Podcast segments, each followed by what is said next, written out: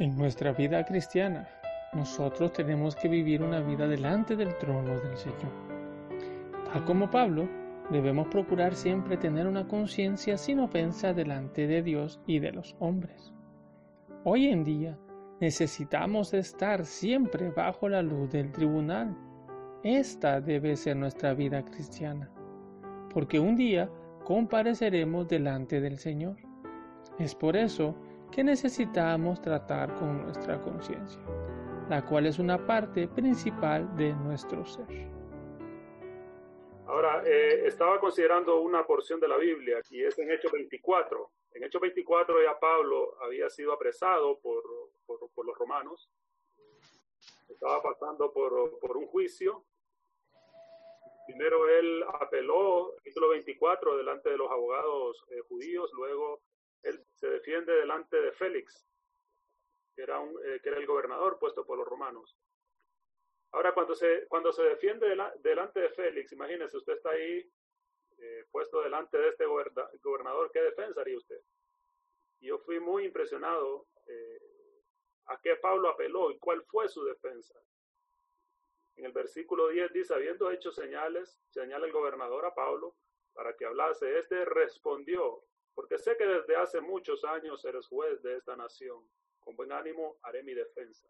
Entonces viene Pablo, guiado por el Espíritu, y él hace su defensa delante de Félix. Ahora, él no apeló al, rango que él tenía, o quién era, ni lo que había hecho.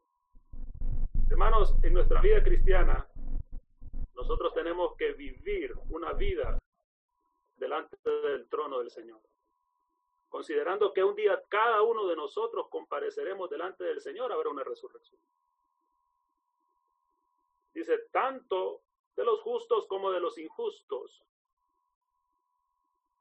Eh, yo pienso que si, necesitamos tener una conciencia de que un día estaremos delante del Señor para comparecer delante de Él. Y mire lo que dice Pablo.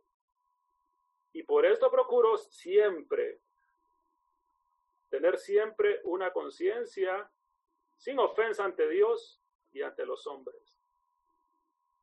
¿Qué respuesta? Él dice, yo sé que un día estaré delante de Dios, pero por eso procuro tener siempre una conciencia, dice, sin ofensa, no solo delante de Dios, sino también delante de los hombres. Podemos ver que Pablo era un hermano que vivía constantemente bajo la luz del tribunal, bajo la luz del tribunal. Es decir, y esa debe ser eh, nuestra vida cristiana. Un día, tenemos, un día compareceremos delante del Señor y es muy crucial nuestra conciencia. Después de que nos consagramos necesitamos tratar no solamente con el pecado y el mundo, sino también con la conciencia. Tratar con el pecado y el mundo es tratar exteriormente con nuestra circunferencia, mientras que tratar con nuestra conciencia es tratar con la parte central de nuestro ser. Me gusta mucho la parte central de nuestro ser. Hemos dicho que tratar con los pecados es como eliminar las manchas sucias de nuestro vestido. Entonces aquí me gusta este ejemplo, es muy, muy bueno, donde podemos ver que es como un vestido y dice, el, el pecado es como la mancha sucia en el vestido. Tratar con el mundo es como decolorar el estampado del vestido. Es decir, la moda, el diseño. No hay nada sucio en el diseño, pero es mundano. Luego dice, y tratar con la conciencia puede compararse con quitar minuciosamente toda bacteria del vestido, es decir, ah, cosas que más profundas, que no se ven. Aquí el hermano menciona que es el centro de nuestro ser, es decir, es como quitar las bacterias, aquella cosa intrínseca, sucia, que no se ve a simple vista, pero a la luz de la conciencia necesitamos tratos más profundos en nuestra vida cotidiana. Podemos ver que un día Dios eh, creó los cielos y la tierra, la tierra se convirtió en desolación y vacío. Luego Dios recreó la tierra, primero con la luz, luego surgió eh, eh, las aguas y así sucesivamente las diferentes clases de vida. Ahora, luego puso al, al, hombre frente al árbol de la vida. El hombre tenía una comunión con Dios, vivía en la presencia de Dios. La conciencia ya era parte del hombre, pero era algo que aún no estaba activado. dentro del hombre. Es decir, el hombre fue creado, dice, creó del polvo de la tierra, del barro rojo, creó el cuerpo del hombre y sopló en su nariz aliento de vida, que es el espíritu del hombre, que es lámpara de Jehová, es el espíritu del hombre.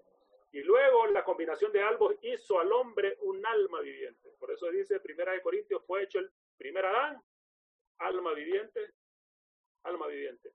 Es decir, pero en ese soplo iba la conciencia. Ahora, esa conciencia, antes de la caída, no estaba activada. Después de la caída,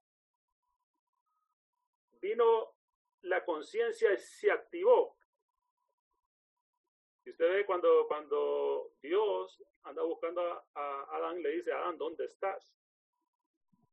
Muchas veces eh, el Señor nos busca y, y, usted piensa que Dios no sabía dónde estaba. Porque era lo que Dios estaba haciendo, estaba tocando la conciencia. Y luego cuando fue a, a, donde la mujer samaritana, ¿qué fue lo que el Señor hizo? Tráeme a tu marido. Estaba tocando la conciencia de, esa mujer. Es decir, la conciencia después de la caída llega a ser una puerta, una ventana en la cual Dios puede venir al hombre y entrar al hombre. Entonces, ¿qué sucedió después de la caída? La conciencia del hombre se activó. El hombre tenía una comunión con Dios ininterrumpida. Tenía una intuición en la cual él sabía el deseo de Dios, el pensamiento de Dios. Esas dos se hicieron débiles, pero la conciencia se hizo fuerte. Es impresionante, Dios dejó ahí un representante y es nuestra conciencia. No importa si usted es incrédulo, si usted es creyente, todo el mundo tiene una conciencia. Una de las buenas maneras de pastorear a, los pecadores es tocar su conciencia. Es tocar su conciencia. Incluso muchas veces el Señor nos hace venir a Él a través de tocar nuestra conciencia. Eso fue lo que el Señor hizo con Adán, fue lo que hizo con la mujer samaritana. Le dijo, bueno, cinco maridos has tenido, el que ahora tienes no es el tuyo. ¿Qué estaba haciendo ahí? El Señor estaba tocando la ventana para entrar. Es decir, hay muchas cosas que ante el hombre son justificadas, pero no delante de Dios. Usualmente hablamos nosotros de el ejercicio del Espíritu. Y me parece que inconscientemente a veces nosotros tenemos un, una, un, un concepto que ejercitar nuestro espíritu meramente es alzar nuestra voz. El ejercicio del espíritu involucra el ejercicio de la función, de las funciones del espíritu. Yo no sé si usted ha considerado que ejercitar su espíritu es ejercitar su conciencia. Procurar tener una conciencia limpia, sin ofensa delante de Dios y de los hombres. Conciencia está muy relacionada a la intuición. Cuando la comunión de una persona con Dios está despejada, sin ningún obstáculo, la comunión de su la función de su conciencia es sensible y precisa. Es decir, ahí la conciencia, la intuición y la comunión, cuando estas tres funcionan bien, entonces el sentir de la conciencia es agudo. Si su función de la conciencia está bien bajo la influencia del corazón, si una persona tiene una mente recta, mire, recta, un corazón tierno y una voluntad flexible, su conciencia estará clara y sensible. Si él ofende a otros, aún levemente se sentirá incómodo es una cuestión de la conciencia, es lo que Pablo decía. Antes de la caída, vamos a resumirlo así, antes de la caída, había en el hombre, eh, eh, estaba la conciencia, pero no estaba activada. Pero una vez que el hombre cayó, el sentir de la conciencia se hizo más agudo, más intenso.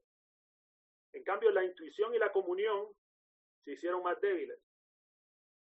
Es decir, la conciencia era el camino para regresar a Dios. ¿Usted sabe cuál fue el problema de Caín? Oh, bueno, tenía varios problemas, parece, pero le voy a contar uno de los problemas que tenía Caín. Su conciencia no le, no le funcionaba bien. Tenía un problema con su conciencia.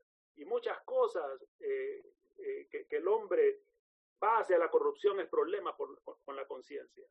Después del diluvio, dijo Dios a Noé, el que derrame sangre de hombre, por el hombre su sangre será derramada.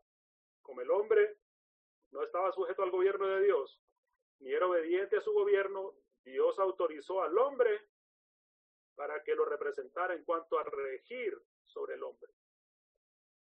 Es decir, el hombre comenzó a ser regido por el hombre, por el gobierno del hombre. Es decir, al inicio en el corazón de Dios no estaban los gobiernos del hombre. Ya que el hombre se ha degradado del gobierno de Dios y al gobierno humano, Dios al salvar al hombre debe recobrarlo del gobierno humano y llevarlo al gobierno divino, para que el hombre pueda vivir otra vez delante de Dios en sencillez y bajo la autoridad directa. Es decir, la salvación de Dios es regresarnos del gobierno del hombre al gobierno divino. Ahora, ¿cómo Dios lo hace?